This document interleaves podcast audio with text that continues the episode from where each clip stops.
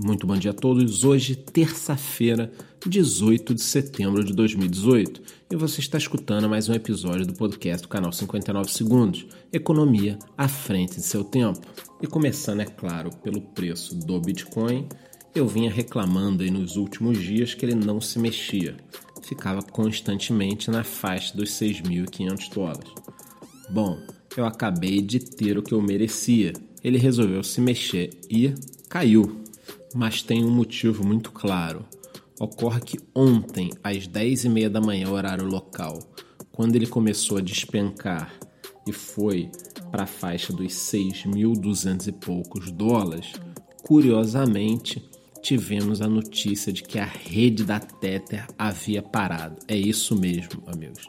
A rede da famosa moeda estável Tether, questionada por muitos como um esquema em algum momento vai explodir, simplesmente parou de funcionar.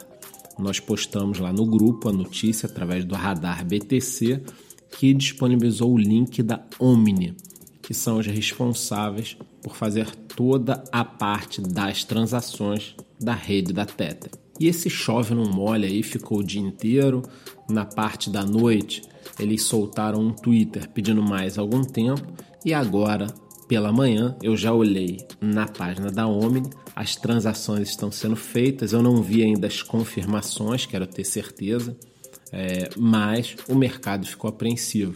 Afinal de contas, não é todo dia que uma rede dessas para. Aí, isso acabou afetando as altcoins, boa parte delas mergulhou no vermelho e temos alguns destaques negativos para Ethereum, EOS e VeChain, todas com menos 9% nas últimas 24 horas. Peneirando um pouquinho o mercado, eu achei aqui um destaque positivo. A rede social Steam, que teve uma alta de 17% nas últimas 24 horas. Mas provavelmente essa alta vem influenciada por um hard fork que será efetuado no dia 25 de setembro. Nós constantemente estamos falando desse projeto. Steam, inclusive, está na nossa lista de projetos para acompanhar. Eles já possuem 250 mil usuários únicos todo dia. E no campo das notícias, mais um dia muito morno, sem nada de grande importância. A China, de novo, proibindo ICOs, proibindo transações com criptomoedas. Bom, mas isso eles fazem praticamente todo mês.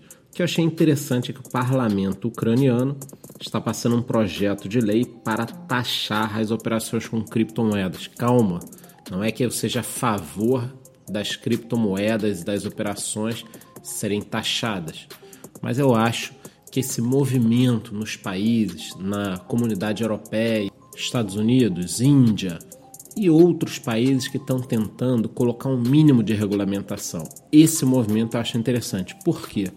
Porque torna a situação das criptomoedas e da tecnologia blockchain algo que não vai contra a lei.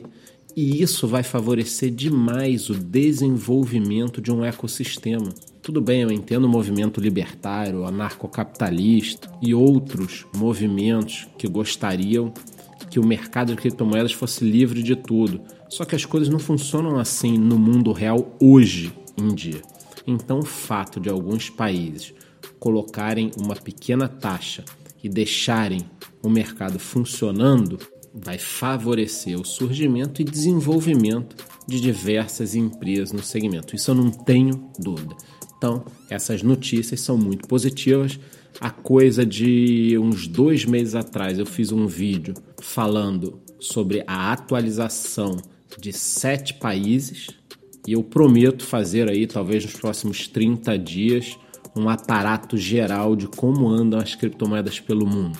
Então acho bacana porque eu faço um vídeo aí de uns 7 a 8 minutos, fica um pouco maior, mas você tem num vídeo ali completinho o que está acontecendo pelo mundo. Então prometo esse vídeo, a gente faz um vídeo, depois pode até fazer uma live, bate-papo, eu gosto da live porque ela permite uma interação e o pessoal acaba gostando e principalmente participando. Então por hoje é só, estarei ligado agora, vou pesquisar um pouquinho essa situação da Tether, porque eu não estou muito confortável não. Eu não acho que ficou um dia inteiro desligado da rede, voltou e tá tudo bem, tá todo mundo feliz e sorrindo, não.